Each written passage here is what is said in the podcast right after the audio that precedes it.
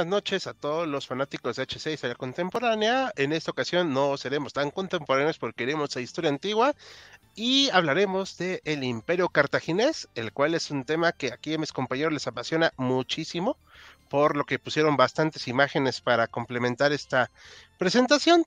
Y el encargado del tema de esta noche fue el doctor Mariano García, quedó resultó ganador uno de sus temas, por fin para variar porque varios no los habían elegido, así que esperamos que les agrade. Mariano, buenas noches. Muy buenas noches a todos. Buenas noches, Joaquín. ¿Qué tal? Saludos a todos. Y buenas noches, Bruno. Saludos a la querida audiencia. Muy buenas noches. Bueno, pues antes de empezar, vamos a preguntarle a Mariano que por qué eligió este tema. A ver, cuéntanos.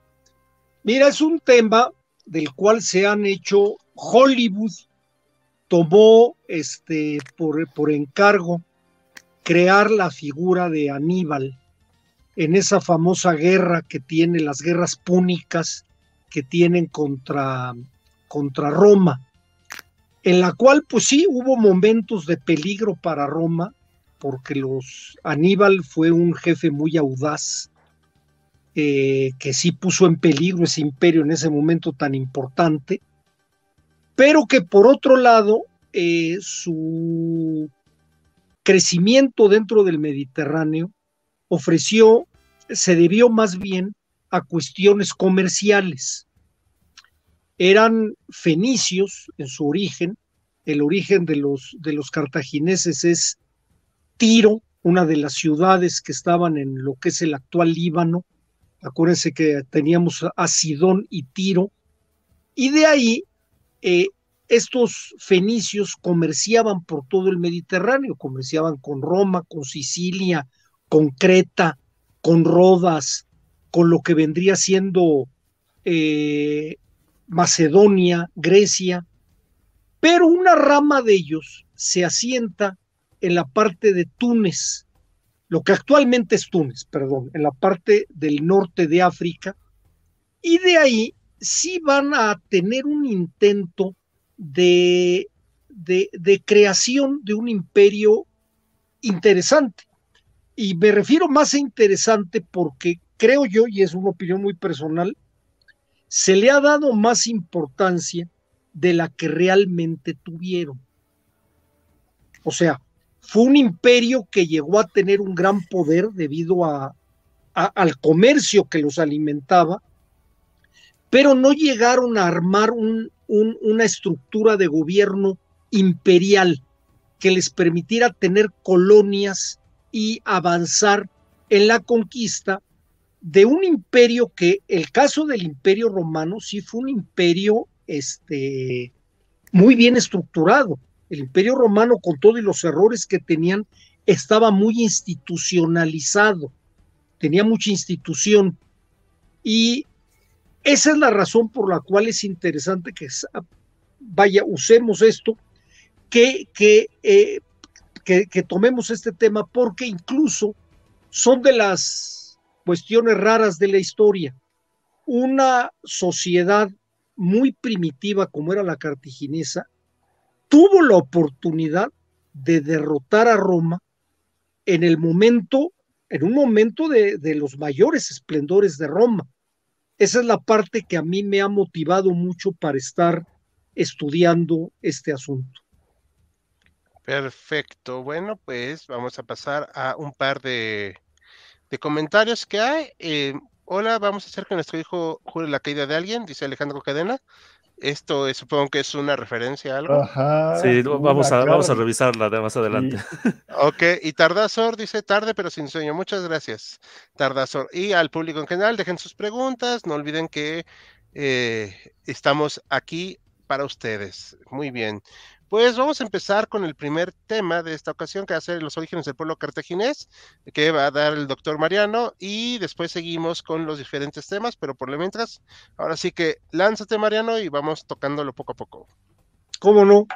Bueno, como les decía, si nosotros ubicamos la antigüedad en la cuenca del Mediterráneo, vamos a encontrar donde está actualmente Líbano. Líbano es una sociedad de origen semita, eh, muy comercial, con relaciones muy antiguas con la parte de, podemos decir, de Mesopotamia, de la parte del norte de Arabia, y que su, su objetivo fue comerciar. Fueron unos grandes navegantes, fueron unos extraordinarios marinos eh, y con una gran habilidad comercial. Entonces, como les decía yo, eh, cuando me preguntaban el porqué del tema, estos tipos arrancan por ahí del, podemos ubicarlos desde el 2000 antes de Cristo. Empiezan a aparecer, ya se tienen datos arqueológicos de ellos en esta zona, y eh, para el año 1000 antes de Cristo, ya eran, este, dominaban, bueno, no podríamos decir dominaban, pero sí cubrían la parte importante del Mediterráneo a nivel costas. Costas de Grecia, costas de Sicilia, costas de lo que vendría siendo Turquía, costas de España, costas de la, de, de, la misma Asia Menor, enfocándose hacia África, pero una rama de ellos, y no se entiende muy claramente por qué, porque Túnez no es un lugar eh, particularmente fértil, bonito, agradable, pero ahí se establecieron una rama de ellos donde que su origen específicamente era Tiro. Esto podemos ubicar el inicio del imperio cartaginés, de la sociedad cartaginesa, por ahí del mil antes de Cristo. Es cuando podemos más o menos ubicarlos. A partir del mil antes de Cristo, eh, les gusta, y era lógico, van a tener un contacto muy, muy fuerte con lo que era Hispania, con lo que es actualmente, conocemos la península ibérica. Obviamente no era España, se conocía a la parte de, Hispania, se, se, decía la traducción que, los griegos tenían dicho es que era tierra de conejos. Eh, es más bien una ubicación geográfica lo que es Hispania. Y se van a sentar en un lugar muy, muy adecuado para poder comerciar, que es la parte oriental de la península ibérica. Todo, si lo vemos en este mapa, que aparece muy bien, es un mapa que nos marca precisamente esa zona donde pues se van a, recorrer, el, o sea, tienen enfrente el Mediterráneo para poder salir. La característica, por meterles, tienen varias características esta sociedad cartaginesa. Primero es una sociedad militarista. Es una sociedad, esta ya estamos hablando de Cartago, ¿eh? es una sociedad militarista con una, eh, podríamos hacer una especie de comparación con la Esparta griega. Esparta griega eh, fomentaban la fuerza del espíritu, fomentaban la perfección del cuerpo y sobre todo por los beneficios guerreros que podían tener. Algo similar va a tener Cartago. Cartago va a tener esta situación de, de, fomentar el que la, su sociedad fuera fuerte, fueran este, eh, sanos físicamente. Aquí también ocurría que a la gente que salía con defectos las mataban para que no entorpecieran. Había una especie, creo que la palabra es eugenesia, para que se mantuviera la, raza adecuadamente. Al mismo tiempo, estos cuates eh, van a generar una religión muy especial, una religión muy diferente a la que vamos a ver en la parte de los pueblos germánicos en, Europa. Estos van a adorar a un dios Baal y van a tener una serie de estructuras eh, mitológicas también de una gran, podríamos decir, una gran crueldad. Eh, por ejemplo, se sabe que los cartagineses tenían sacrificios humanos, sobre todo de niños. para poderlos este, eh, eh, sacrificar en honor de estos dioses que tenían. Es muy seguro, muy, muy, muy seguro que estos, estos eh, fenicios que se establecen en, en, en Túnez hayan tenido contacto con las tribus que estaban en el norte de África, tribus que van a ser tribus bereberes. Esta mezcla es lo que va a dar esta nueva etnia, esta etnia medio especial, que al encontrarse, me adelanto un poco, ¿eh? me adelanto un poco para ver lo de los inicios, ya veremos esto después, estos se encuentran por ahí del año 200, no quiero poner mucha exactitud, 200 antes de Cristo, en, en guerra contra los pueblos ya celtas del norte de España.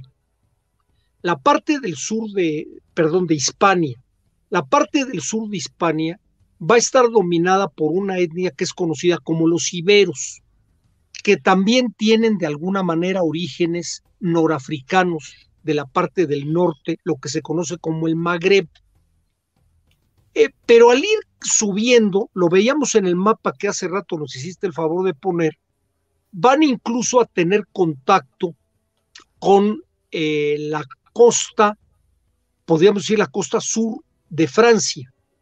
Específicamente les va a interesar mucho la parte de Marsella, lo que se conocía como Marsilia, que originalmente había sido una colonia comercial de los griegos.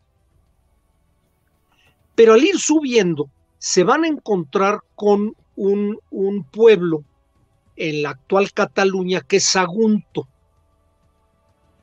Este punto de inflexión es importante porque es cuando van a entrar en competencia con los romanos.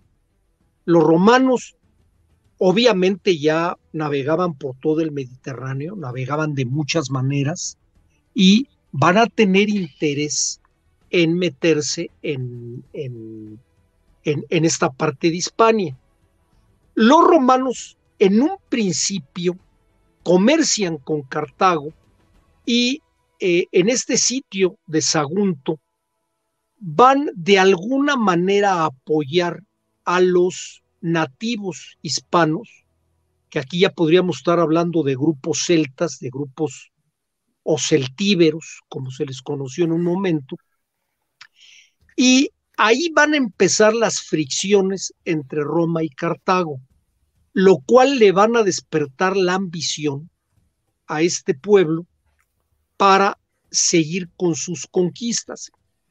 Eh, si nos fijamos, y por eso yo hablaba en un principio que es un pueblo primitivo que no llegó a hablar una estructura, eh, todo su, su movimiento es la costa.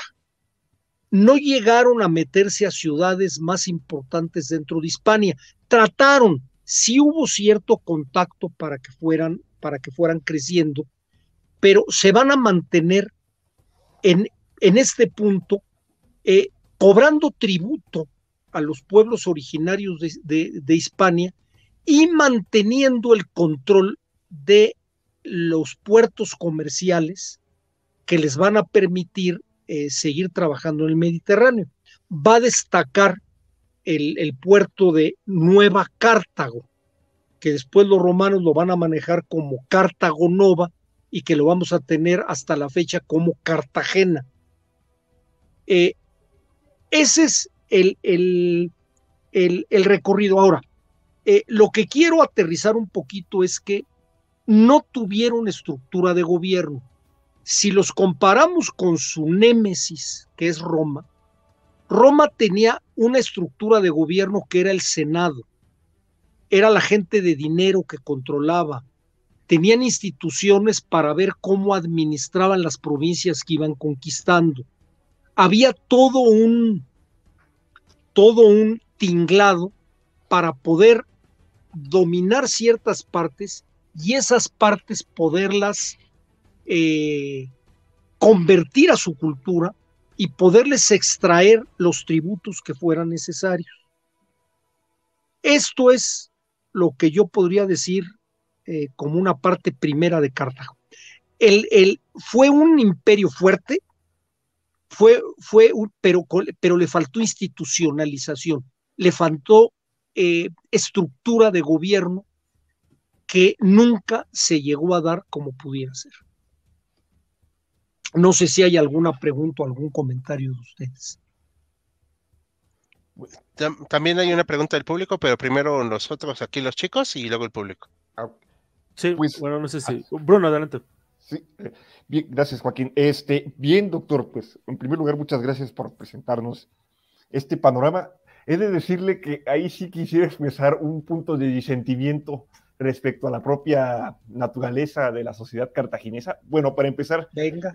quisiera señalar que eh, es, ha sido un esfuerzo muy grande por parte de arqueólogos e historiadores el rescatar esta civilización, que es una civilización fascinante, porque la labor de arrasamiento que llevaron con ella los romanos, ya cuando se impone el siglo segundo, fue tremenda, o sea, arrasaron hasta donde pudieron, eh, a tal punto que hasta sembraron con sal las ruinas de la ciudad original, deportaron a sus habitantes como esclavos, una población que no era menor, eran 700 mil habitantes, se, cifra en, sus momentos de apogeo.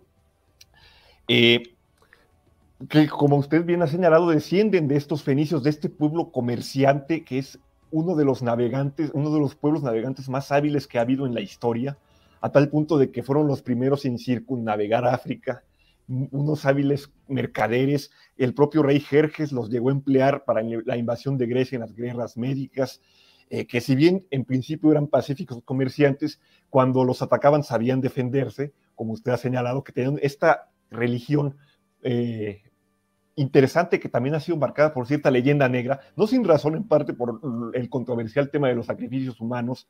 Eh, añadiría yo al panteón que adoraban fenicios y cartagineses, eh, además de Baal y por ejemplo Tanit, que era, me parece, la mujer de Baal, eh, siempre manejaban en esta... Es, es la diosa, es cierto. Los dioses este, rectores con su propia pareja, adoraban a Reshef, adoraban a Melkart, adoraban a Moloch, que eran, al que le daban, por cierto, los sacrificios humanos, en momentos de mucha desesperación, por cierto. Y como último punto, señalar de los fenicios, este dominio de los tintes. Eh, era muy famoso el tinte rojo carmesí que usaban, a tal punto que lo vendían a muy buen precio. Eh, ahora, señalaba usted el interés, ¿no? ¿Por qué elegir Túnez para asentarse? Bueno, yo señalaría que en esa época, en esos momentos, no era tan árida la región. Ha ido cambiando con los siglos el el clima, pero en esos tiempos de la antigüedad era muy fértil, a tal punto que cuando ya fue anexado a provincia romana, fue solamente después de Egipto una de las regiones más fértiles, a tal punto que suministraba trigo al imperio romano.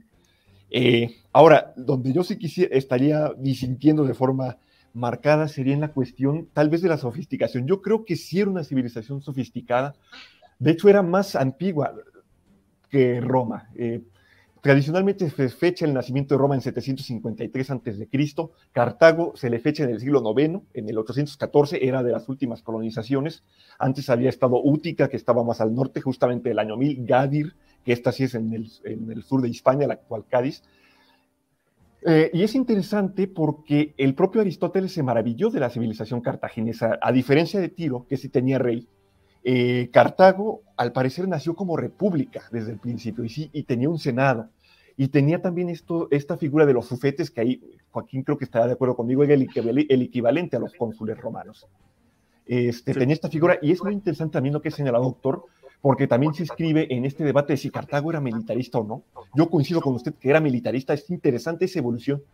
Se ha salido, bueno, ahorita regresa. Ah, aquí está. Es que, ah, perdón, estaba trabajando vía celular ya pude arreglar la computadora y ya regresé. Sí, justo estaba viéndolo, perdón, por interrumpir hace un momento, eh, justamente estaba viendo este tema técnico, pero en cuanto se salió Mariano, metí a la versión de PC de Mariano, perdón. Ah, perfecto. Bueno, continúo. Es interesante lo que ha planteado, doctor, porque yo sí considero que era militarista, por eso es muy interesante, como de ser una ciudad originaria de un pueblo comerciante, que empezó siendo una ciudad comerciante también, que llevó a cabo sus propias expediciones de exploración tanto a las Islas Británicas con Imilcón como también al norte de África con Anón, de, de repente empezó a adoptar esta técnica más militarista, porque hay cierta historiografía que dice, no es que Cartago era inferior a Roma, porque los cartagineses dependían puramente de mercenarios.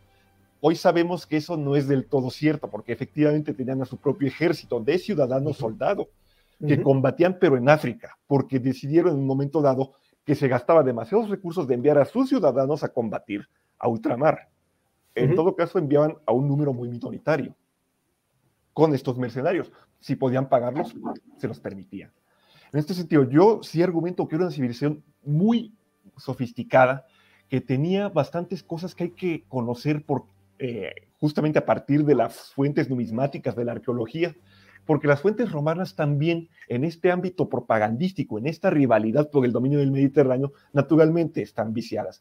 Digo, también nos sirven para conocerlos, pero es, y se ha estado haciendo, conocer más sobre esta civilización cartaginesa que empezó siendo civilización de comerciantes a ser un imperio. Antes de, terminar, quisiera, Hal, si nos pudieras poner, por favor, eh, la imagen de la diapositiva 6.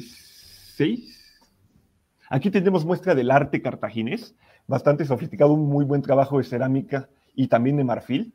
Eh, y la anterior también, Hal, aquí ya última digresión.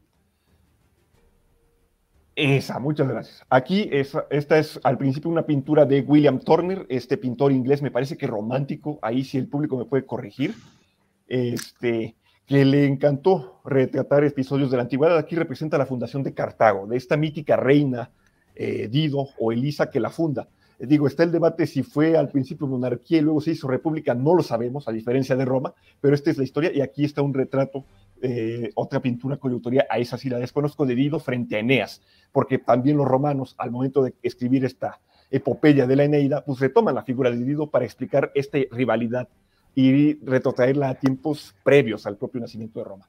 Entonces, con esto quisiera concluir. Una civilización muy interesante que ha sido borrada y que estamos, se está rescatando en estos últimos tiempos. Muchas gracias. Por, cierto, un detalle que quisiera comentar es este que esta pintura, si mal no recuerdo, es la miniatura del en vivo de hoy.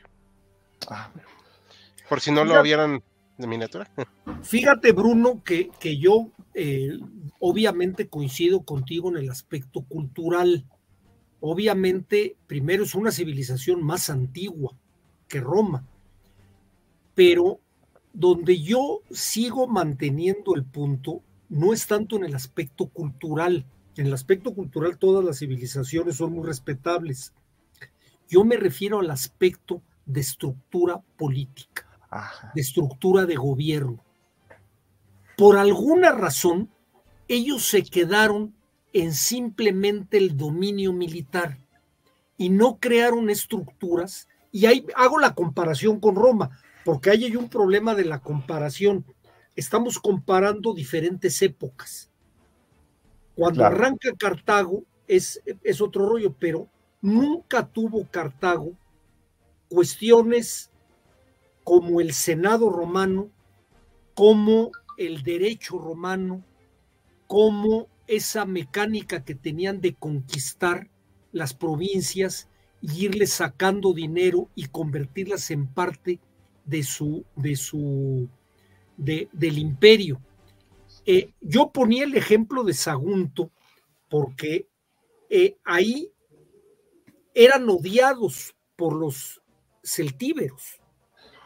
O sea, ¿por qué? Porque Obviamente, como también fueron después a odiar a los romanos, porque era una labor de conquista. Pero en el caso de los, de los cartagineses no había nada a cambio. No estábamos hablando de un imperio, como en el caso de los romanos, que te podían otorgar la ciudadanía romana. A eso me refiero, a la estructura política. Culturalmente tienes toda la razón. Y además continuamente se encuentran nuevas cosas. Es más, se habla ahorita seguramente tú lo mencionarás de la mítica Tartesos, que a lo mejor tiene que ver con esa civilización y que alguien la comparó con la Atlántida y demás. Eso ya es meternos un poquito en historia ficción, pero la estructura política de Cartago fue muy primitiva, muy, muy, muy primitiva. Era un líder, un caudillo militar que obedecía, entre comillas, órdenes de la ciudad de Cartago en África, y digo entre comillas porque las distancias eran enormes, y ese jefe militar en realidad era el rey.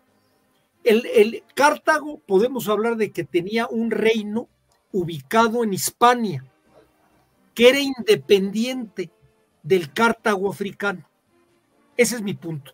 Ah, Joaquín, nada más una última acotación. Adelante, adelante.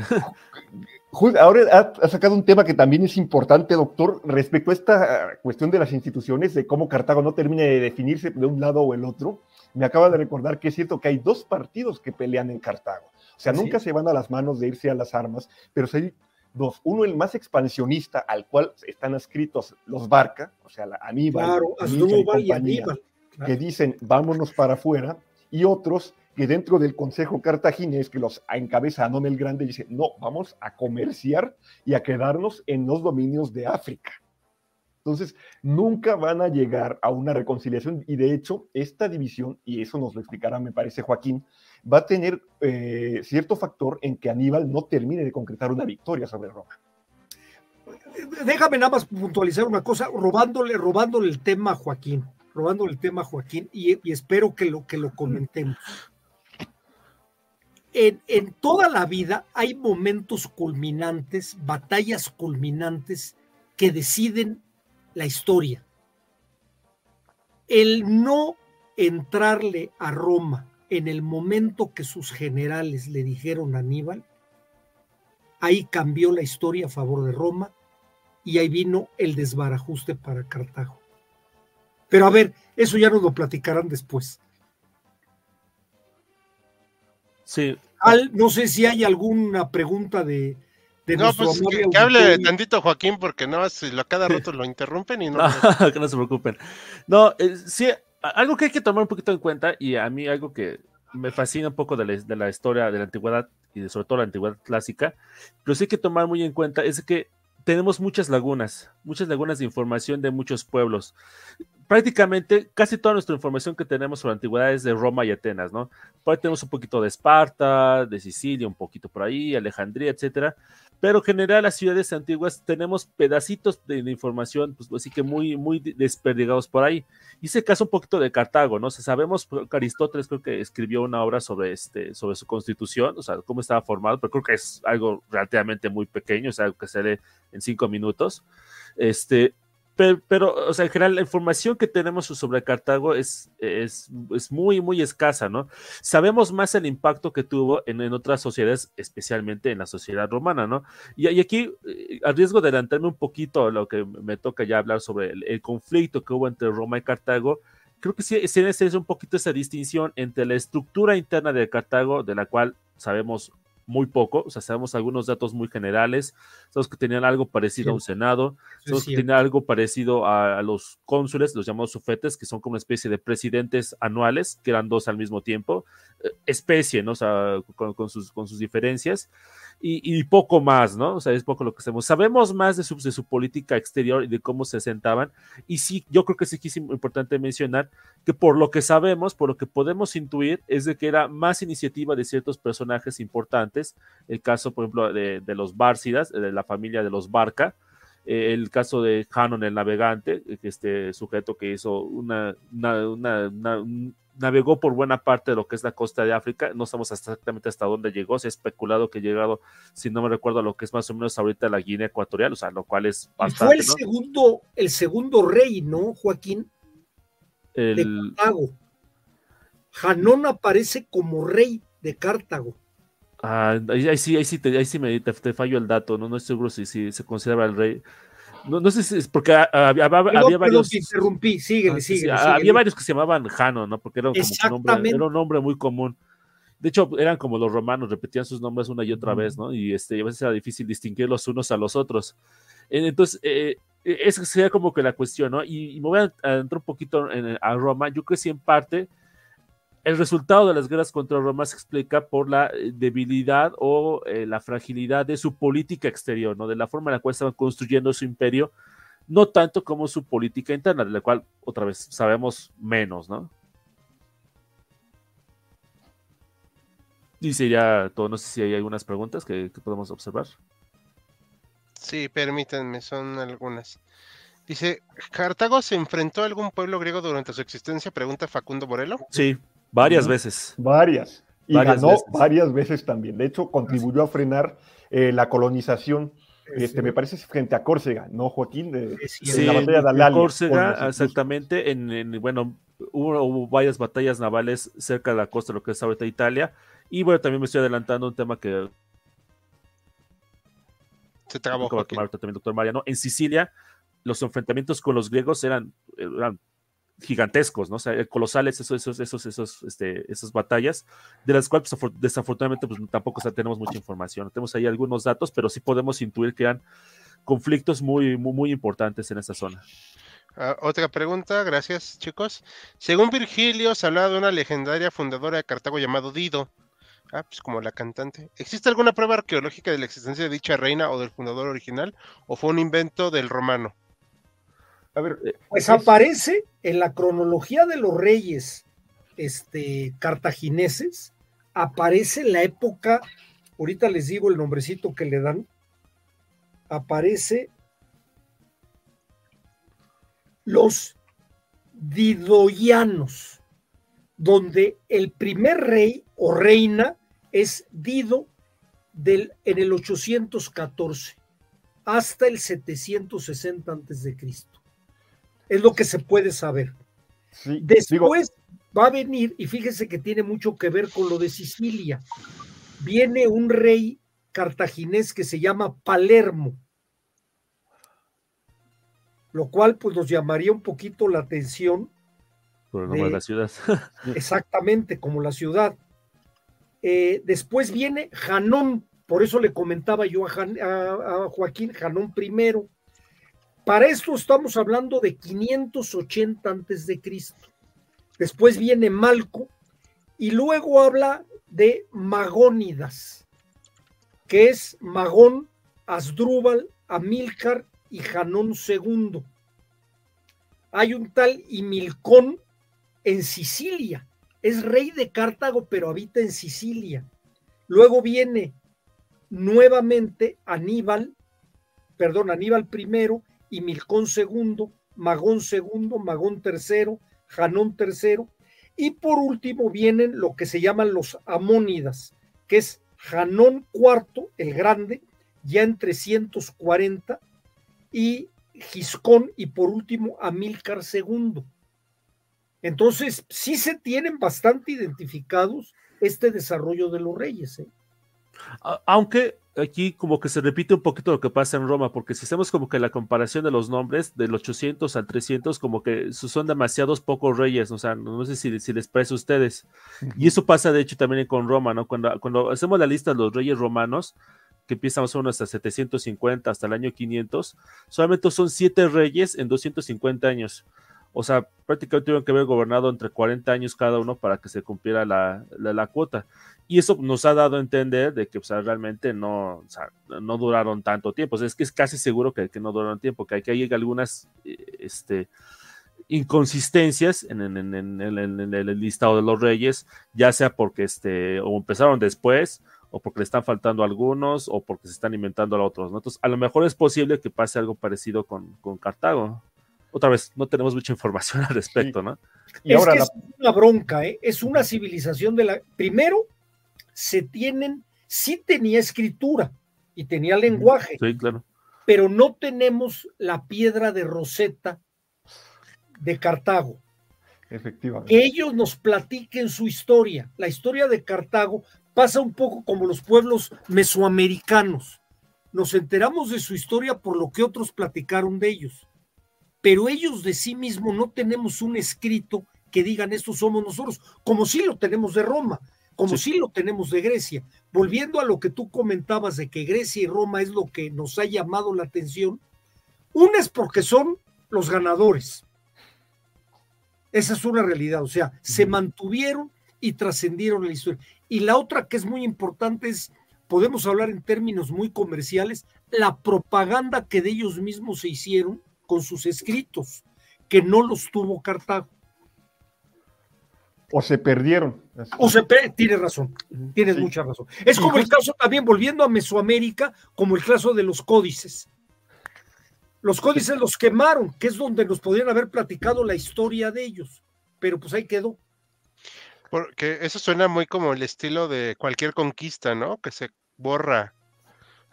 Sí, la, Cuando ya- información. Bueno, lo que dijo Bruno al principio a Cartago, lo borran del mapa. El odio contra Cartago era una cosa eh, visceral de los romanos. Así es. Más este, otra, otra pregunta antes de seguir, chicos, para que no se nos haga tarde. Salve Imperatos nos manda saludos y dice, ¿qué ventajas tener la, la marina de Cartago en comparación con la romana? Tenían más experiencia. Tenía más. Era Ellos más empezaron, eh, sí, era más antigua. De hecho, la marina romana inicia con la guerra contra Cartago. Así es. Se ven obligados a lanzarse al mar porque. Cartago dominaba los mares. Era la reina de los mares y esa era herencia de los fenicios.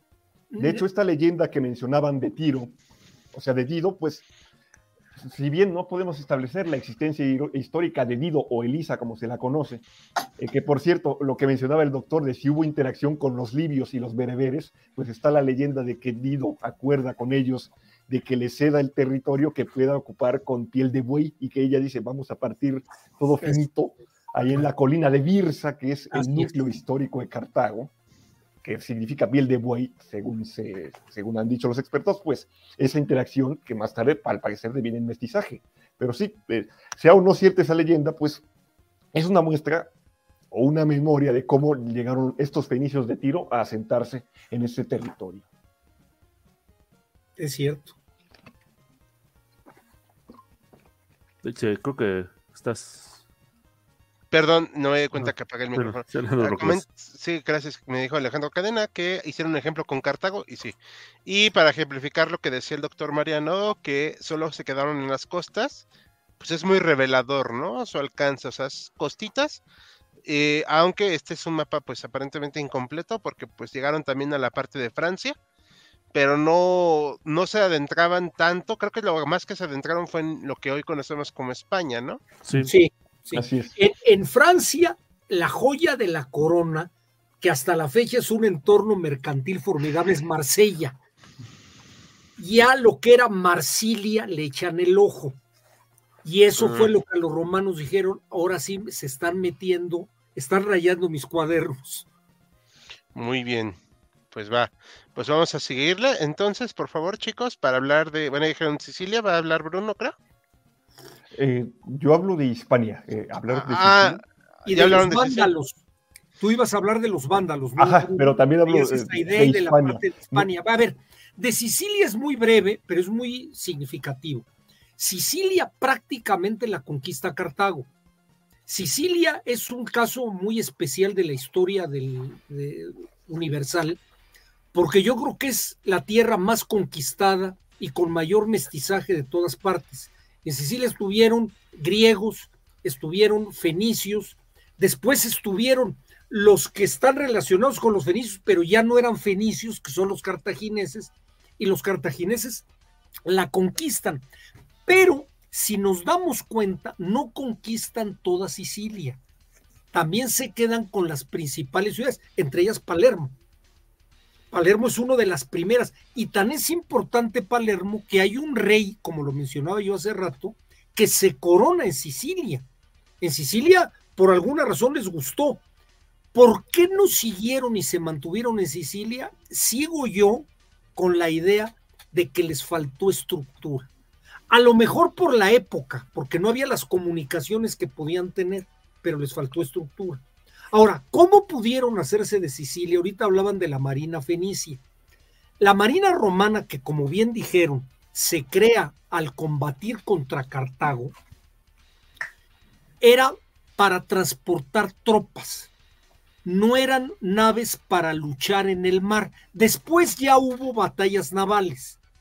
Los fenicios tenían barcos mucho más ágiles. Los podemos incluso comparar con el caso de los vikingos y que les permitían atacar con mucha facilidad barcos y ciudades. Era una marina más, este, ¿cómo podríamos decir? No quiero decir una palabra peyorativa, más este, humilde, pero mucho más efectiva, más rápida, más ágil. Sí. Y obvia, ay, perdón, y terminando con Sicilia, en Sicilia es donde empieza a haber el contacto con Roma. Porque ya en Sicilia, pues están, es, es el patio trasero de Roma. Entonces ahí empiezan a vislumbrar que hay un enemigo poderoso, guerrero, que no nada más es comerciante, como era en el caso de los fenicios, los griegos y demás, que a Roma no le afectaban, que sí le podía mover el tapete. Sí, yo ya más quisiera agregar al caso de Sicilia que eh, el enfrentamiento clave que se dio en, en, esa isla fue sobre todo con Siracusa, una ciudad que era muy importante en Sicilia, lo que es más o menos el oriente de Siracusa, y sobre todo con el tirano de la ciudad, un señor llamado Dionisio, que es de esos personajes que son igualmente fascinantes, que dominó buena parte de lo que es el oeste de Sicilia, llegó a dominar lo que es el parte del sur de Italia, y en algún momento estuvo pues, a punto de expulsar a los cartagineses este, de la propia de Sicilia, no lo logró, pero eh, es un personaje que es igualmente fascinante y cual desafortunadamente pues, no se conoce mucho, tanto porque su nombre no es muy conocido, porque tampoco hay mucha información sobre él, o sea, son como que más o menos ahí ciertos este, eh, eh, fragmentos que usamos de su vida, pero por lo que sabemos es, es un personaje que este, que es, fue realmente notable en la, historia de, Grecia, en, sobre todo lo que es el siglo IV antes de Cristo. Yo añadiría también a Agatocles, este otro tirano siracusano, que además es célebre porque llevó la guerra al propio Cartago. O sea, en un momento debemos también de ver la guerra en Sicilia como un punto muerto entre griegos y cartagineses en cierto punto, porque ni uno ni otro termina de imponerse. Hay veces donde los griegos de Siracusa logran arrinconar a los cartagineses en Palermo, nombre antiguo Panormus, eh, y en Lilibeum, pero no pueden este, evacuarlos de ahí. Y otros donde los cartagineses se han engullido ya tres cuartas partes de Sicilia, pero no pueden contra Siracusa. Y en este episodio estaban sitiando Siracusa y Agatocles dice, bueno, me tienen aquí sitiado, pero no tienen sitiado mi puerto. Y tienen aquí a todo su ejército. Así que si me muevo a África, puedo aliviar la prisión sobre Siracusa. Y vaya que le salió porque los cartagineses tuvieron que irse volados de regreso al norte de África porque Cartago, salvo sus murallas que eran ciclopias, que eran muy buena defensa, pero no había quien eh, preparado profesionalmente para defenderlas. Entonces, esta es otra epopeya. Si, Sicilia, en el momento en que se da la incursión cartaginesa, es un enclave que ya entra el contacto con los romanos, pero los romanos no dominaban Sicilia. Sí, no, todavía no. Siracusa y demás, en algún momento tengo yo entendido, tal vez ahí me pueden corregir, ya era tributaria de Roma. No lo estoy seguro, no estoy seguro. Tengo entendido que ya en algún momento no era parte del imperio romano, pero el acuerdo era, te doy una lana para que me dejes en paz. Había el enclave griego, es bien importante los griegos agarran una parte de, Sicilia y la tienen. Acuérdense que los griegos tenían las ciudades-estado. Entonces, esta ciudad-estado era más griega que romana.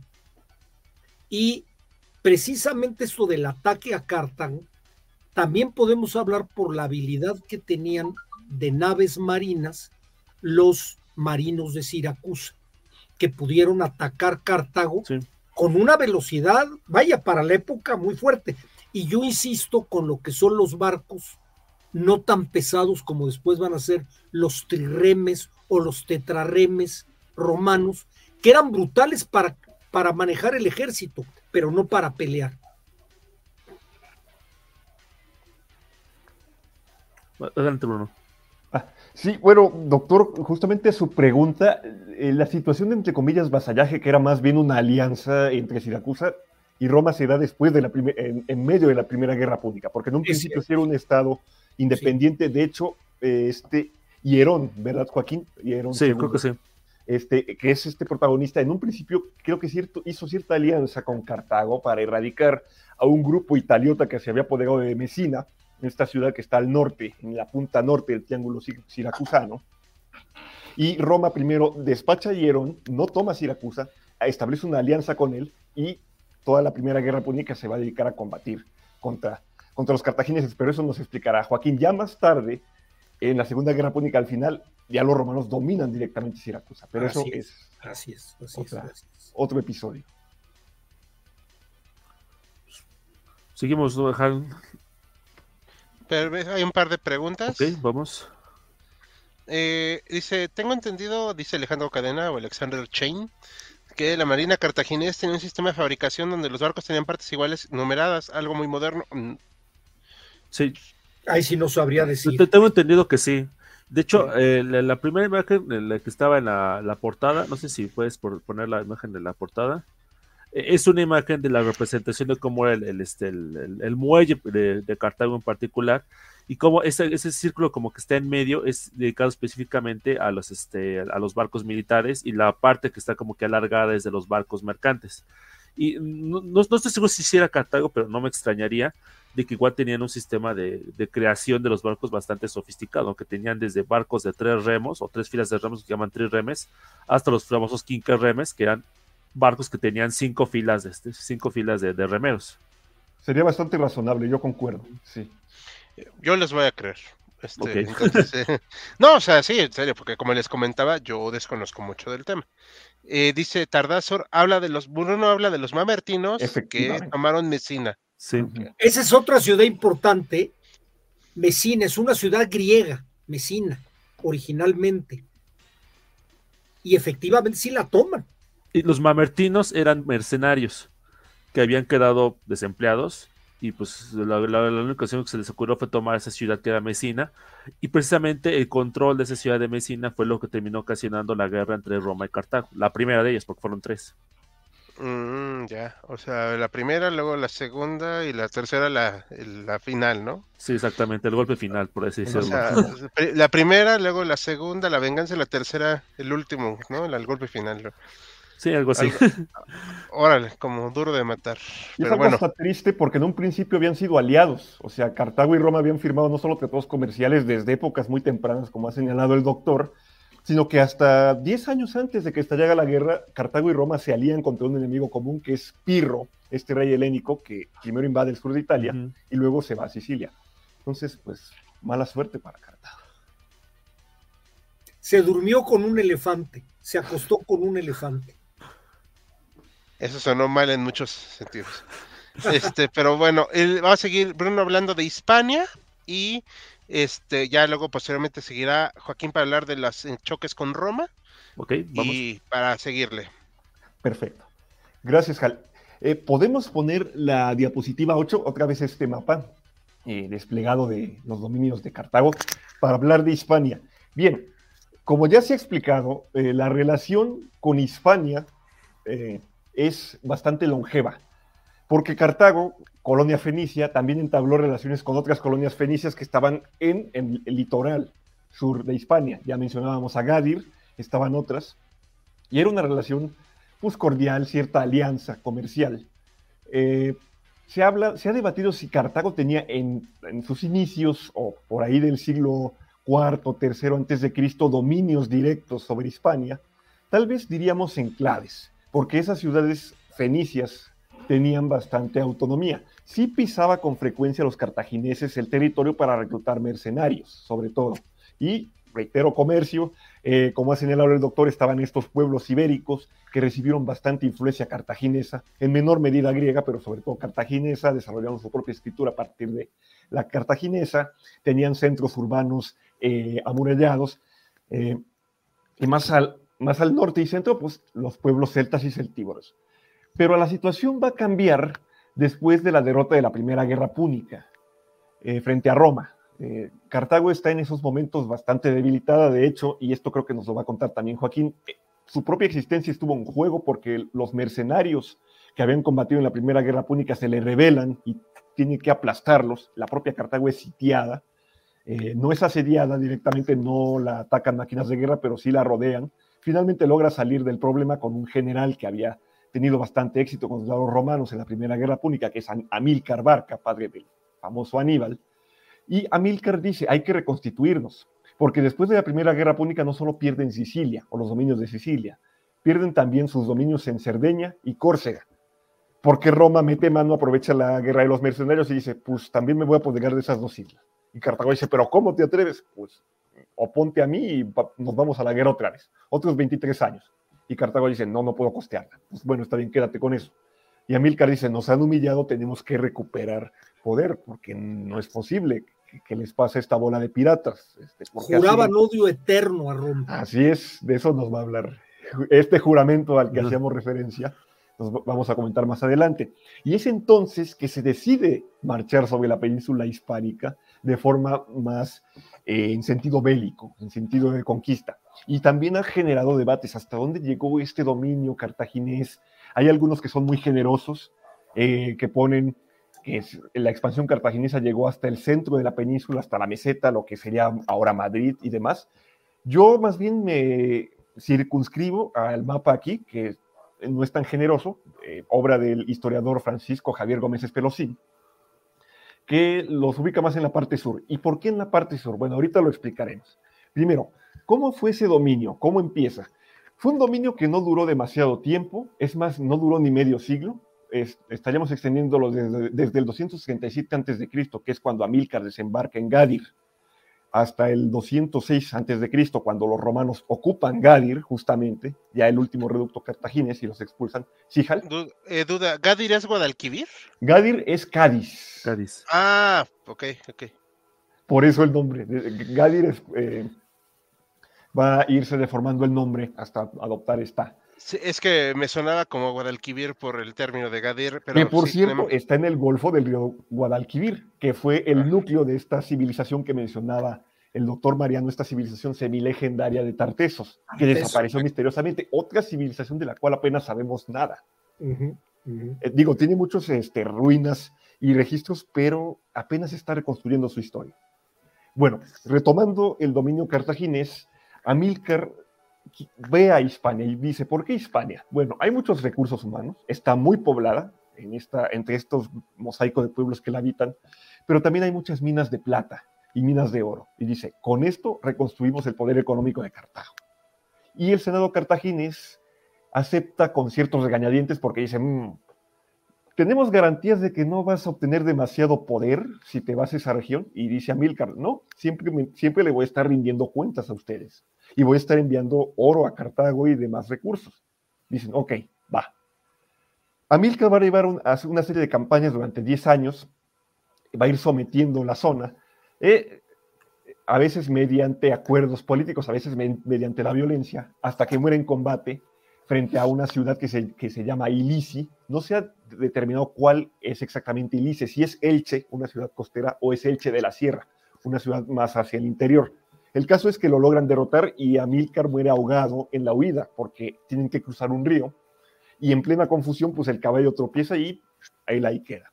Le va a suceder su cuñado, mm, su cuñado, sí, su cuñado, Asdrúbal el Bello, relacionado, no disculpen, es su yerno, eh, el casado con su hija mayor, Asdrúbal el Bello, que va a continuar con la labor y va a fundar esta ciudad eh, que va a ser la capital provincial, si así se puede decir, que es Cartagonova, así la llaman los romanos. El nombre original en cartaginés es Carhadash, que es ciudad nueva, que es el homónimo de la propia Cartago, Carhadash, una ciudad nueva en África, otra ciudad nueva aquí en este litoral y va a ser el punto a, partir del cual van a seguir haciendo sus expediciones.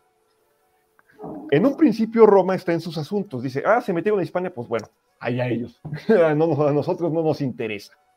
Pero cuando ven que los cartagineses empiezan a tener tanto éxito y empiezan a prosperar, dicen, me estoy espantando. Y les dicen, se reúnen con Asdrúbal y le dicen, no nos gusta el rumbo que está tomando Cartago. Queremos saber si está planeando una nueva guerra con Roma. Y, y dice, no, estamos eh, simplemente reconstituyendo sin nuestro poder, pero también para pagar las indemnizaciones que tenemos que pagarles a ustedes. No se preocupen. Muy bien, dicen los romanos, vamos a firmar un tratado. Ah, más allá del río Ebro, ustedes no pueden pasar. Y Asdrúbal dice, ok, de acuerdo. Y me van a respetar la autonomía de una ciudad que está bien, no está al norte del río Ebro, pero está más o menos por la zona que es Sagunto, la que mencionaba el doctor. Esa no me la pueden atacar. Esa es nuestra aliada. A los cartagineses les irrita eso porque dicen, es que eh, los romanos no contentos con robarnos las islas, ahora quieren meter a esta ciudad que ni siquiera está en Italia como aliada, de cuando acá es aliada, para estorbarnos. Bueno, aquí lo vamos a respetar. Y se van a seguir extendiendo. Asdrúbal lo asesinan, están, eh, las fuentes eh, bastante diferenciadas de si fue un esclavo galo o si fue un eh, siervo ibero resentido, y le va a suceder a Aníbal. Aníbal lo eligen sus propios soldados, que hay que señalar que el ejército cartaginés en Iberia es en parte africano, ¿sí? libio púnico, pero también de otras tribus ibéricas y celtibéricas. Pero bueno, antes de continuar en la señalización de esto, hay que hablar sobre cómo era el dominio cartaginés ahí. Es un dominio que yo caracterizaría como indirecto. Es un dominio que se caracteriza por la alianza forzada. Porque en un primer momento, cuando los cartagineses desembarcan en la península, señalábamos ya había ciudades púnicas o ciudades ibéricas muy amigas de Cartago que dicen, ok, acepto, yo le entro. Y hay otros a los que dicen, no acepto, los vences y lo obligas a aliarte. Y hay otros que por el miedo de la derrota que han sufrido, los que se resistieron deciden, yo sé. Entonces, no hay propiamente guarniciones cartaginesas en las ciudades o pueblos, salvo, por ejemplo, algunas que sean muy levantiscas, la propia Cartago Nova, pese a que está muy fortificada, casi no tiene guarnición, hay ejércitos móviles que se van moviendo a lo largo y ancho de la región. Y bueno, los pueblos ibéricos sometidos o aliados forzosamente tienen que aportar no solo tributos, sino también soldados. A cambio de esto obtienen este, ciertos eh, beneficios como eh, apoderarse de los botines de las ciudades enemigas saqueadas, obtener protección cartaginesa ante otros enemigos, y pues tal vez algunas, algunas riquezas en materia cultural. Eh, por otro lado, eh, señalábamos, tienen que contribuir con estos tributos y hay veces que esto genera bastantes fricciones. Eh, por otro lado, también se establecen alianzas matrimoniales. Aquí tenemos una reconstrucción en la revista Despertaferro entre el casamiento entre Aníbal, este hijo de Amílcar, e Inilce, la hija de un caudillo de este pueblo que está en Cástulo, en lo que actualmente es Cástulo. Se hacían estas alianzas matrimoniales para cimentar o fundamentar más estas uniones. No sabemos, porque fue muy breve, si los cartagineses llegaron a plantear ejercer una especie de mestizaje más completo, enviar colonos a Iberia, porque fue muy breve. ¿Quién sabe? Puede que sí, puede que no. El caso es que, bueno, eh, podríamos pasar a la diapositiva 9 con estas monedas. Aquí tenemos a los artífices, a los bárcidas del dominio cartaginés. En Hispania, en primer lugar, está Amílcar, el padre de Aníbal. En segundo lugar está Asdrúbal el Bello y finalmente el legendario Aníbal. Aníbal va a llevar a cabo una serie de campañas en la meseta, va a dominar, va a saquear, por ejemplo, Salamanca, eh, la antigua Almántica, y Arbacala, la actual Toro.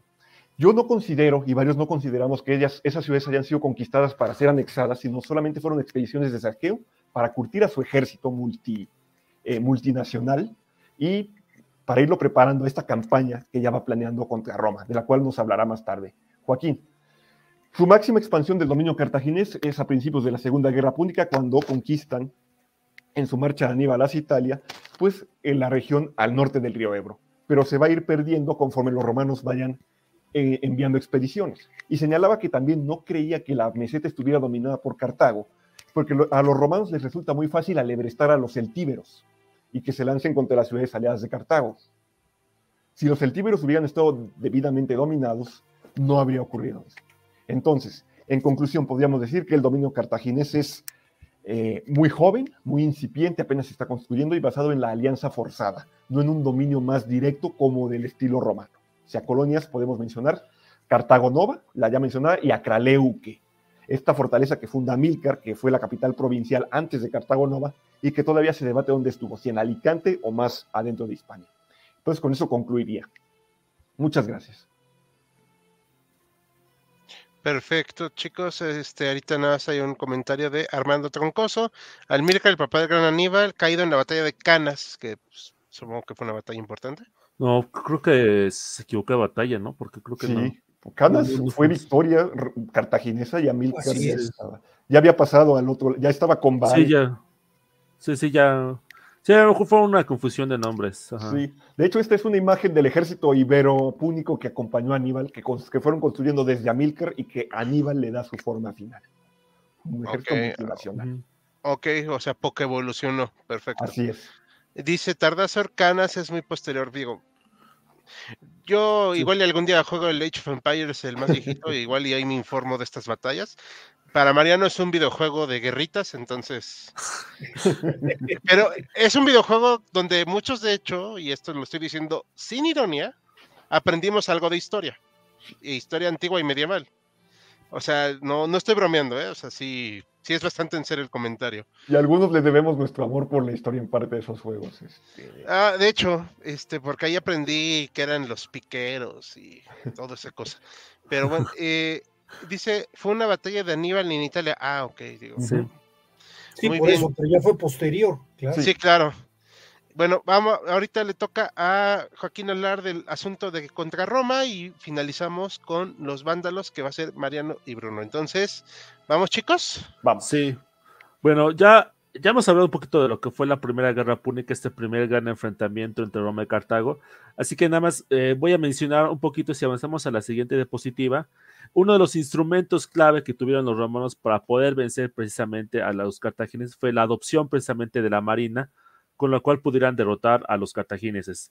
Después de varios combates navales, después de un intento los romanos de desembarcar en África e intentar conquistar Cartago, podemos vencerlos en su propio territorio, que fue, empezó bien, pero fue un desastre absoluto a final de cuentas, eh, la, la, guerra se decidió en el mar, ¿no? Y uno de esos instrumentos nuevos que se inventaron para poder vencer a los cartagineses en el mar es este barco, si, si no tiene este barco, tiene una cosita rara, tiene una especie como de puente levadizo que tiene una, como que un pico en la parte de abajo, se, llama, se le conocía como el Corvus, y lo que hacía literalmente, lo, lo, se acercaban al barco de, de, los cartagineses, dejaban caer este, la, la, este, la, trampilla, por así decirlo, y mandaban a todos sus soldados a, capturar el, el, barco enemigo, ¿no? Era casi, casi como que intentar convertir la guerra marina en una guerra terrestre, ¿no? que fue uno de los instrumentos que utilizaron los romanos para poder vencer a los cartagineses.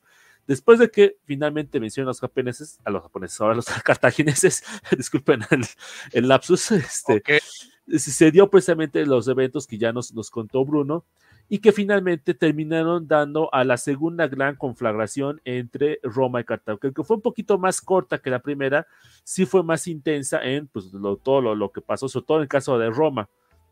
Aquí tenemos la figura, aquí la figura esencial es la figura de Aníbal. Vamos, si avanzamos a la siguiente página, nos vamos a dar cuenta cómo está el, el, el, en el mapa eh, la situación este, de la guerra entre Roma y Cartago. Eh, Roma es aquí este, eh, lugar que está en rojo. Eh, recientemente, eh, unos 20 años antes, este, los romanos se habían logrado dominar los territorios este, galos que estaban al norte de Italia, que bueno, todos era un territorio que era todavía un poquito inestable. Y eh, a raíz de, la, de, esta conquista de la ciudad de Sagunto está precisamente la guerra entre Roma y Cartago. Quien está dirigiendo las tropas cartaginesas es el famosísimo Aníbal, que decide que lo mejor que puede hacer es eh, atacar directamente a, a, suelo romano. No lo hace por lo que sería la, la vía lógica, que sigue un poquito por, por la costa, eh, aquí en el Mediterráneo, sino que toma la decisión más aventurada y que uno diríamos casi como que loca, ¿no?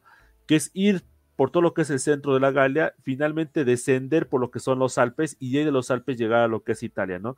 Lo cual, pues, era una decisión, pues, así lo no pueden pensar, pues, bastante de, loca o desesperada, ¿no? O porque los Alpes es, es, son montañas que son increíblemente difíciles de pasar, pero Aníbal, pues, este, con ese genio militar que lo caracterizaba, logró pasar por lo que es el, el, el, la, zona de los Alpes, llegó a los pueblos galos que habían sido recientemente conquistados y lógicamente consiguió un buen apoyo en, en, en esas regiones.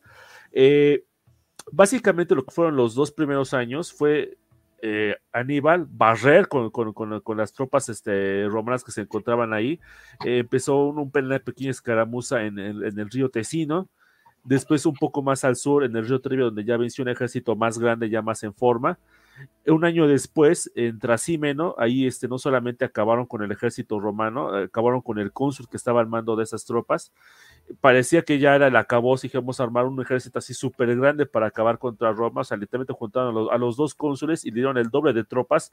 Se calcula que había 80 mil hombres enfrentándose a los cartagineses, que no sabemos, 40 eh, mil, 50 mil hombres. Estamos hablando casi una diferencia de 2 a 1 y la famosa batalla de Canas que eh, finalmente aplastó a Aníbal a los romanos, apenas alcanzaron a escapar unos 10.000 soldados romanos, prácticamente perdieron a siete de, siete de ocho soldados. La, la, estrategia en la cual Aníbal em, empleó en, Canas, este, pues de hecho se volvió casi canónica, por así decirlo.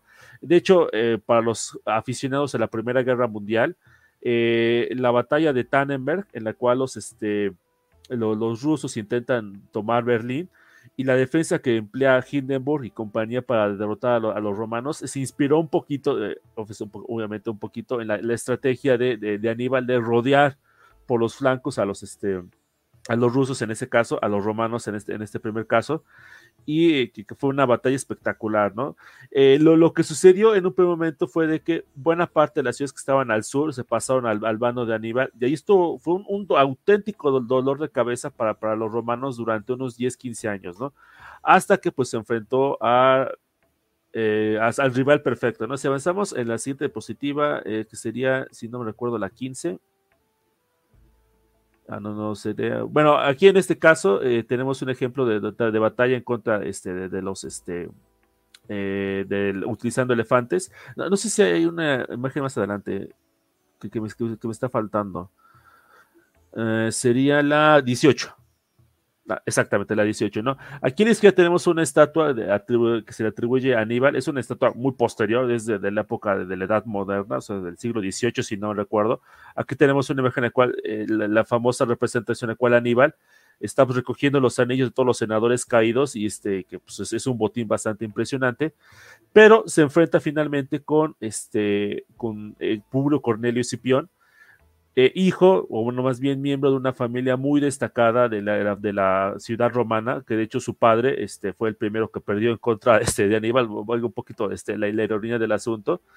Eh, él pues este, era un hombre pues bastante chavo, o sea, tenía unos este, 25 años cuando se enfrentó por primera vez contra la, la, las tropas cartaginesas al mando de, de, un ejército y él empezó en, en, en Hispania, ¿no? Intentó repetir un poco la, la, misma táctica que había empleado Aníbal en un principio y empecé, se fue a su base, se, se, fue a España, logró conquistar España, ese sí lo, logró hacerlo con este sistema de alianzas. Aquí la imagen que representa es esta imagen en la cual toma precisamente la ciudad de Cartago Nova, este, en una operación casi casi relámpago y que después sigue, sigue pues, derrotando a cada uno de los ejércitos este, cartagineses.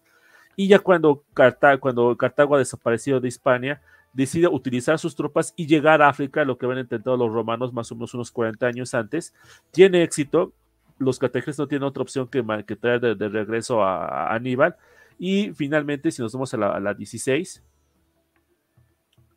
aquí es una representación de la famosa batalla de Sama, en la cual finalmente Escipión logra vencer a un ejército superior en número al ejército de Aníbal y con eso pues prácticamente termina el imperio, el imperio de Cartago, ¿no?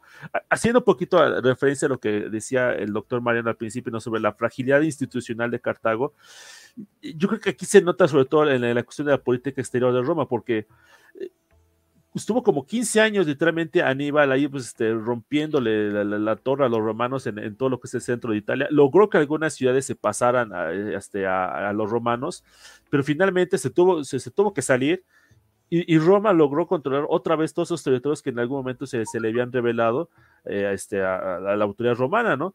Pero solamente bastó la, la, batalla, esta, esta batalla contra los elefantes, este, en la cual este, los, eh, Escipión logró vencer a, a Aníbal para que se viniera abajo todo lo que había sido el, el, el, el imperio cartaginés, bueno, primero antes en España, después, eh, de, después en África. Entonces, yo creo que en ese sentido, pues, sí nos un poquito de la, eh, de la, quizás no de la fragilidad cartaginesa, sino de la superioridad, superioridad institucional romana que logró crear una base institucional para un imperio que pues duró cuánto tiempo. Nos, estamos en la época en la que eh, eh, es una, que será una quinta, una sexta, una octava parte lo que sea después el imperio romano ya en las épocas de los grandes emperadores este, romanos, pero que aún así pues tenía esa fortaleza institucional que logró pues ya controlar ya con el paso de los siglos un imperio cada vez más grande, ¿no? Eh, nada más mencionar, por ejemplo, aquí en la, en la 17, si, si, si tenemos aquí la imagen, la, las tropas que logra este, sumar Aníbal a, sus fuerzas, ¿no? Aquí a la izquierda tenemos una, representación de cómo puede haber sido un guerrero celta, eh, con su típica melena. En la, parte de medio, unos, los famosos jinetes númidas, que en un momento estuvieron la mayor parte del lado de Aníbal, pero Escipión otra vez haciendo gala de su diplomacia, logró atraer una parte importante de estos soldados númidas a su causa y finalmente los soldados hispanos, bueno, representación de los soldados hispanos que está a la derecha, ¿no? Termina precisamente el, el, imperio este, cartaginés y solamente es cuestión de unos aproximadamente 50 años para que otra vez estallen las hostilidades entre Roma y Cartago, por un pretexto que realmente no, no viene al caso, o sea, ya lo, lo, lo que buscaban era, era acabar con, con, Cartago, ¿no? Había un famoso senador romano llamado Catón el Censor, o Catón el Viejo, para distinguirlo de, su, bisnieto, que solía terminar sus, este, eh, interlocuciones en el Senado diciendo, y además opino que hay que destruir Cartago, ¿no? Entonces, este, supongo que pegó en algún momento, ¿no? Y eh, lo irónico de, de todo es que después de varios intentos de tomar Cartago, quien finalmente tomaría la ciudad sería un sujeto llamado Publio Cornelio Escipión Emiliano, que era eh, teóricamente el nieto del, del, del, anterior Escipión, aunque biológicamente hablando era su sobrino. Porque, y esa es otra cuestión que es este, cosas raras que pasan en la, política romana, eh, el hijo de Escipión este, no tuvo hijos, eh, entonces lo que, lo que hizo fue adoptar a su primo. Entonces adoptó a su primo Lucio Emilio y le pusieron nada más Emiliano ¿no? al, final para, este, para, para, distinguirlo. ¿no? Entonces son esas este, cosas raras que, que pasan en, en, la, en, la, la, la, sociedad romana, ¿no? De primos adoptando a primos, ¿no? Y, y, fue el que terminó él este, acabando con, este, con, con, con, Cartago, ¿no? Y de hecho fue famoso no solamente por la conquista de Cartago, sino también después por otro evento, la, la, la conquista de, de, de, Numancia, una, famosa, una ciudad famosa en, en España. Pero bueno, eso ya sería cuestión para, para otro, otra plática, ¿no? Pues esto es todo por, por ahorita, no sé si... Sí, sí, no, es, es que estaba buscando mi, mi ah. micrófono para activarlo, porque luego les tecleo y no quiero interrumpirlos. Dice Alejandro Cadena. Lo curioso es que los romanos tenían mucho respeto a las culturas del sur y perder contra los cartagineses, cartagineses era perder contra grandes. Bueno, sí. Pues. Y que hablaban de Escipión el africano, ¿verdad? Sí, precisamente cuando derrotó a Cartago le, le dieron ese apodo del africano, ¿no? Que es como decir el vencedor de los africanos, ¿no? O el conquistador de África. Perfecto. Eh, ¿Algo que quieran comentar? Son todos los comentarios. Pues solamente hacer referencia, bueno, en parte hacer referencia a este juramento que mencionaba, delimita, medio bosquejaban ahí en los comentarios, cuando Amílcar ve la derrota humillante de Cartago y ve cómo Roma se ha apoderado eh, para él de forma muy gandalla de las otras posesiones Córcega y Cerdeña, y está preparando la expedición a Hispania, su joven hijo Aníbal, que tenía en ese momento nueve años, le dice, papá, me llevas contigo, quiero ir a pelear. Y Amílcar se le acerca y le dice, sí, hijo mío, pero te voy a pedir una cosa primero. Y lo lleva a, a uno de estos, de estos altares que adoraban. Le dice, hay muchas versiones de qué fue lo que le dijo. Una es, seré eterno enemigo de Roma, o la otra es, nunca haré un tratado de paz con Roma, o la última es, nunca seré amigo de los romanos. Y Aníbal pues procuró o trató de cumplirlo en la medida de lo posible, y vaya que lo hizo. Ahora, como otra cuestión a señalar de Aníbal, como ha señalado Joaquín, que estuvo más de 10 años en el sur de Italia después de sus grandes victorias, generando temor entre los romanos y además obteniendo otras victorias frente a los romanos menores y tomando otras ciudades, algunas que pudo, pues se demuestra también, se ve esta, si no debilidad institucional, si este recelo o esta falta de eh, acción con, eh, unida, unificada por parte de Cartago. Porque cuando Aníbal obtiene este triunfo sobre eh, los romanos en Canas y envía los anillos al Senado, cartagines, los cartagineses, esta facción liderada por Anón el Grande, recela de Aníbal, recela en general de los bárcidas, esta facción que nunca se convenció de la expansión a la península hispánica que dijo, van a fundar un imperio personal ahí que no le va a rendir cuentas a Cartago. Temían que Aníbal obtuviera tanto poder que pudiera derrocarlos. Y ahí se ve un error táctico, porque Aníbal les pide, por favor, necesito refuerzos, porque si bien les gané con un ejército de, de mitad de tamaño, también sufrí bajas. Y los romanos no dan muestras de querer rendirse. No puedo asediar Roma porque no tengo máquinas de asedio, no tengo suficientes hombres. Envíenme dinero y envíenme recursos. Y el Senado, dominado en ese momento por Anón el Grande, dice, no, vamos a apostar por otras, otros frentes de batalla, por Hispania, por Sicilia. Y Aníbal lo dejan vendido. En cambio, a Escipión, si bien hay muchos, a Escipión y el africano, si bien hay cierto recelo de los propios senadores romanos, porque además lo ven muy joven, pues sí se le da hasta cierto, punto el apoyo o no se le estorba, porque sí Escipión también tiene que rascar en un momento dado. Escipión, por cierto, aprendiz de Aníbal hasta cierto punto, pero sí se ve más este esfuerzo por parte del pueblo romano y del cartaginés no. Se deja Aníbal solo y solo hasta que Escipión ya está asolando el norte de África, se llama Aníbal muy a regañadientes, porque dicen, es el único que lo puede vencer. Y otro punto que mencionaba Joaquín, Cartago comete un error en el sentido de enajenarse a los númidas. Los númidas en ese momento están encabezados por Masinisa. Masinisa es enemigo acérrimo de otro líder berebérico que es Sifax. Los cartagineses subestiman a Masinisa y dicen, mejor apostamos por Sifax. Y al apostar por Sifax, Masinisa dice, ya no vuelvo a pelear con Cartago, al lado de Cartago y por eso Escipión aprovecha y en esta excelente labor diplomática se alía con Masinisa. Y Masinisa se va a volver posteriormente en la peor pesadilla de Cartago, porque cuando termina la Segunda Guerra Púnica, Cartago se le dice, tienes que desarmar tu flota, Iberia ya te vas a olvidar de eso, no puedes hacer guerras en África sin el permiso de Roma, es decir, le atan de pies y manos, aunque sean defensivas. Oye, pero Masinisa me está atacando. Pues no, pues Masinisa es mi cuate hasta que finalmente Cartago se harta y recluta un ejército que es derrotado por Masinisa. O sea, el, arranque salió mal y Roma dice, pretexto perfecto. No, no, no, pero fue una guerra defensiva. Ah, vámonos. una última cuestión, Catón, el que mencionaba Joaquín, que vivió hasta los 90 años, una prodigiosidad en esa época, no vivió para ver a Cartago destruida, no cumplió su deseo, solo vivió para ver cómo empezaba el sitio. O sea, le murió a dos años de que terminara la guerra. Entonces, con eso culminamos. Culminaría esta última digresión. Y yo nada más quisiera agregar, hablando de Catón, Catón es el que le rompe la carrera política a Escipión el africano por acusarlo de una malversación de fondos. Para que vean que eh, yo políticamente se usó, pero había una institución que le podía alguien rendir, cuentas. Y Escipión el africano, ahí fue donde perdió su carrera política. Y aparentemente fue por culpa de su hermano.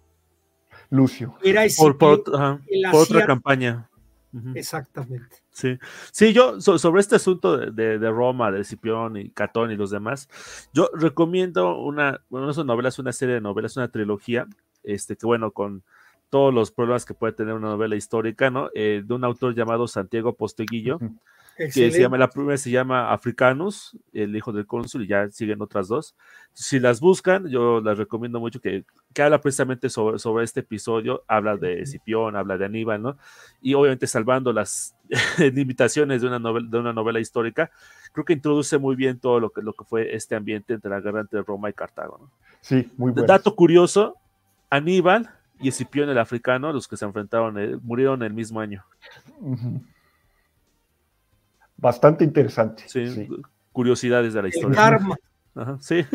Nada más que Escipión murió 10 años más joven que Aníbal, pues. Como más, ¿no? Como 15 años más joven. Tienes razón, 15 años me parece. Sí, mínimo, sí. Aquí hay una pregunta dice Marroquín Meléndez Pablo Agustín. Aníbal, le puedo decir que fue el Erwin Rommel de la antigüedad. Me va a permitir un comentario antes de darles la palabra. Si por Erwin Rommel se refieren a un incompetente que no veía la logística, pues sí, me imagino que sí. a, quien le han hecho más la comparación es con Ulises Grant. Ah, un hombre de un, hombre, un general ley. No, pues, sí. No, no Ulises Grant, no, este, ah, el, el confederado. Lee, Robert Lee. Robert Lee. Ah, Robert Lee. Robert Lee, sí, sí, más bien, sí, está confundiendo con el otro, sí, perdón. Creo que sería más la comparación con Robert con, Lee. Con Robert Lee, sí, lo, con, con, él lo consuelen comparar. Además, se le puede comparar porque también perdió. Sí, precisamente pues porque ganó quién sabe cuántas batallas, sí, pero la importante la perdió. Exacto. En caso de, de Aníbal fue Sama, en caso de Lee fue Gettysburg. Sí, bueno, y otras, ¿no? También. Bueno, otras sí también, ¿no? Pero para hacerla más corta, ¿no? Sí. Ok, eh, me parece muy bien, digo, me, me, parece interesante todo este tema, pero ya vamos a concluirlo con nuestro último tema que van a hablar Joaquín y el doctor Mariano, de los vándalos, que es el fin ya definitivo, ¿no? De este... Creo que era Bruno, ¿no? Bueno, ah, ok, bueno, ok, ok. Este, claro que sí. Adelante, Bruno. Si ah, quieres gracias, doctor.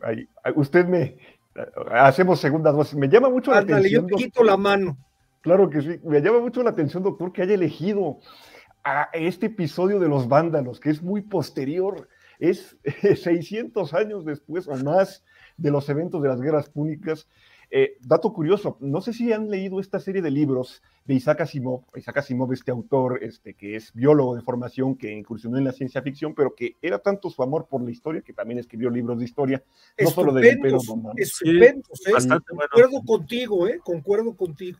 Y en uno de estos libros, eh, justamente en el del Imperio Romano, bueno, en tanto en el de la República Romana como en el del Imperio Romano, primero en el de la República, cuando narra la destrucción de Cartago, cuenta un episodio donde Escipión Emiliano llora. Y eh, un historiador griego que lo acompañaba, Polibio, que es el que historia estas guerras, las guerras entre Cartago y Roma, le pregunta, general, ¿por qué está usted llorando?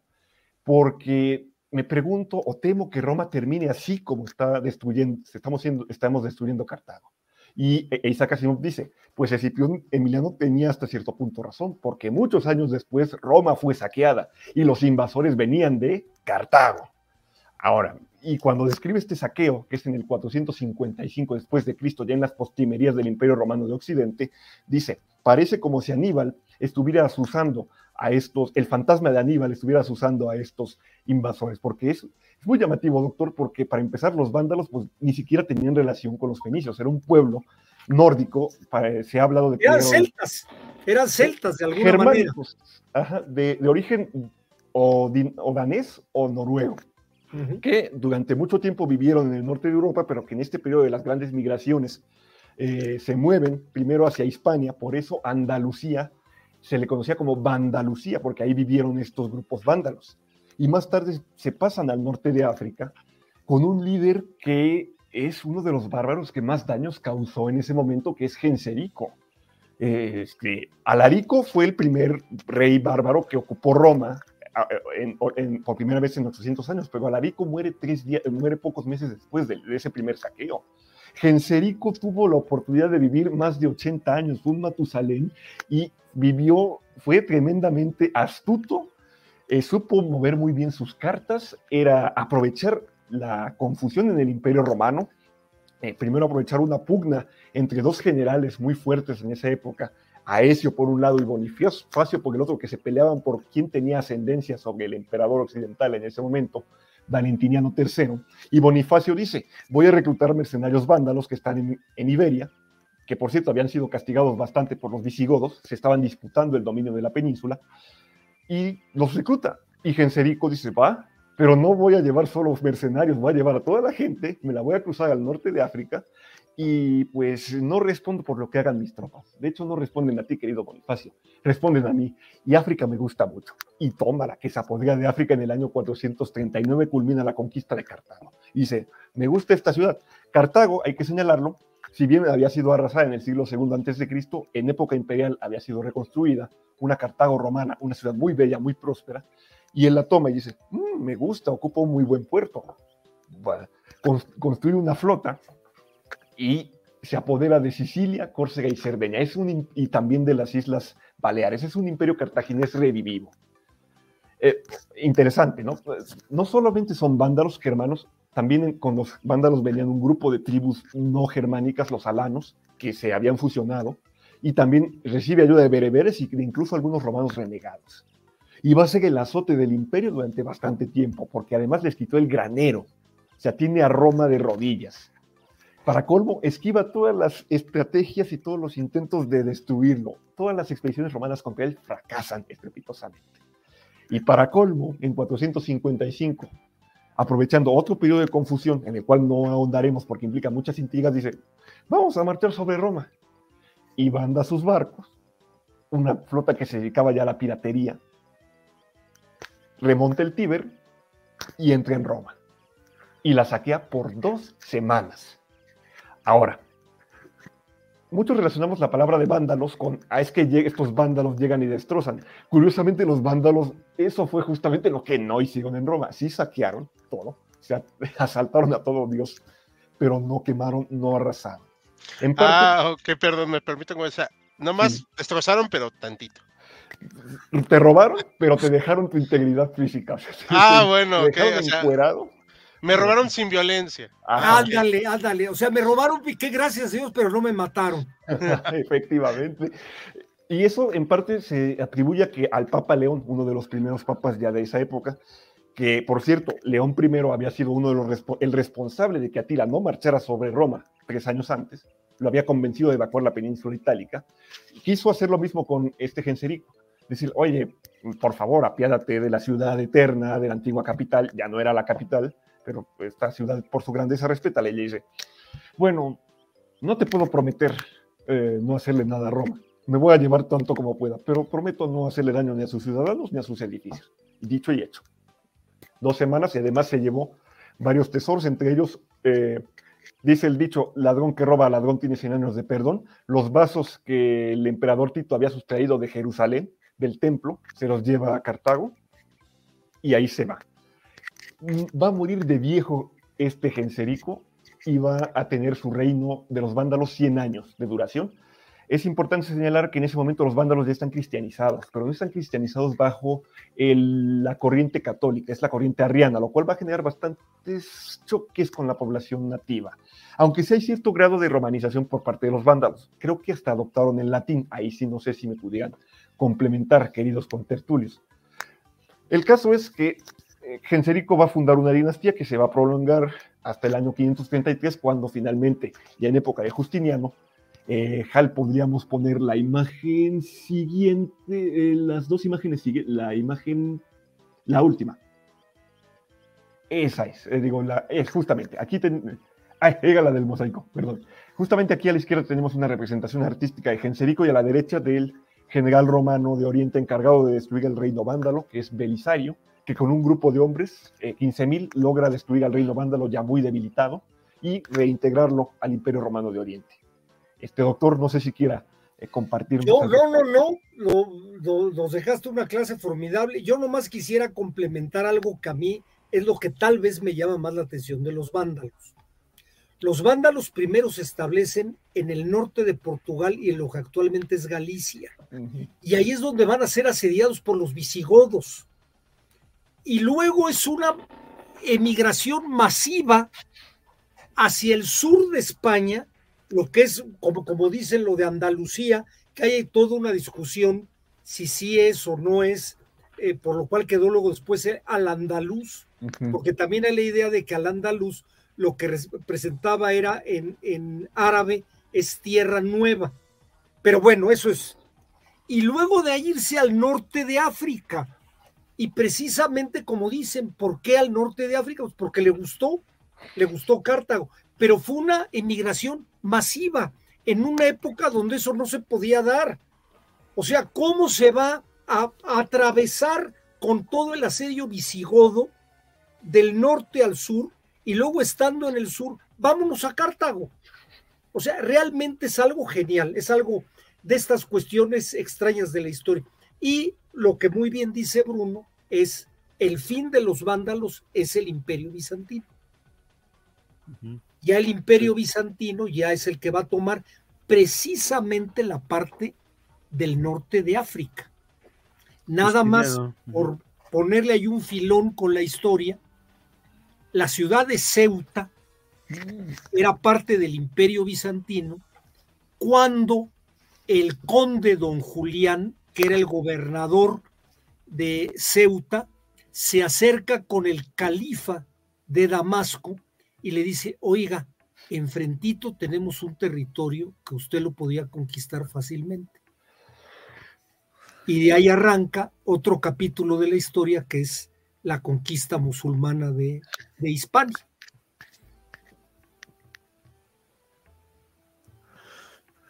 Podemos seguirla, ¿no? Pero. Ah, no, no, no acabaríamos. No, acabaríamos. Es un tema que yo creo que nos gusta mucho a, a, los tres. Sí, yo estoy acá de, de, hoy de conductor totalmente. De hecho, les comentamos estas bambalinas y les dije, no tengo ni idea. O sea, ustedes lo hablan, yo conduzco, los modero y pues. Porque la verdad es que sí, hay veces en que uno desconoce del tema, ¿no? Y es mejor. Un temazo a futuro, creo que por ahí lo tiene pensado este Maximiliano, es lo del concepto de la bronca entre católicos y arrianos.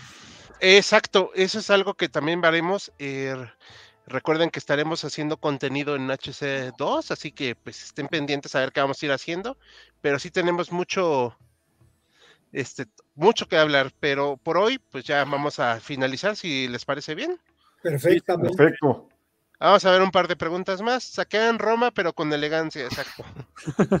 Sigamos, tengo toda la noche libre y con emojis que aquí aparecen con corazoncito. Ah, pues muchas gracias. Eh, pero bueno, hoy pues ya tenemos que terminar porque pues lamentablemente chicos también nos cansamos y tenemos trabajos. Esos nunca paran. Bueno, chicos, algo para concluir que quieran comentar. No, al contrario, muchas gracias, muy entretenido, muy, muy, muy este, instructivo. Yo, yo más espero que le hayamos abierto el apetito a nuestros este, televidentes. Ándale, ojalá. Sí, por una civilización muy interesante, que apenas se está conociendo todavía, rescatando, porque es muy, es una labor muy difícil porque los propios romanos construyeron además sobre las ruinas de Cartago, entonces, digo, las han ido rescatando y afortunadamente creo que hasta es zona turística en Túnez. Entonces, asómense a la historia de Cartago, es muy padre, muy interesante. No, y aparte, pues han pasado no solo romanos, sino árabes, otomanos, o sea, Sí. de todo. Pues para que no lloren ni solo lloren por las ruinas de acá de Tenochtitlán, o sea, eso es algo común, ¿eh? O sea, una civilización se construye sobre otra muchas veces. Pues, si les parece bien, a nombre de todo Buenas equipo, noches a todos. buenas noches, a nombre de todo el equipo HC, nos vemos el 9 de noviembre porque el 2 vamos a descansar. Así que festejen a sus muertos. Hasta dentro de 15 días.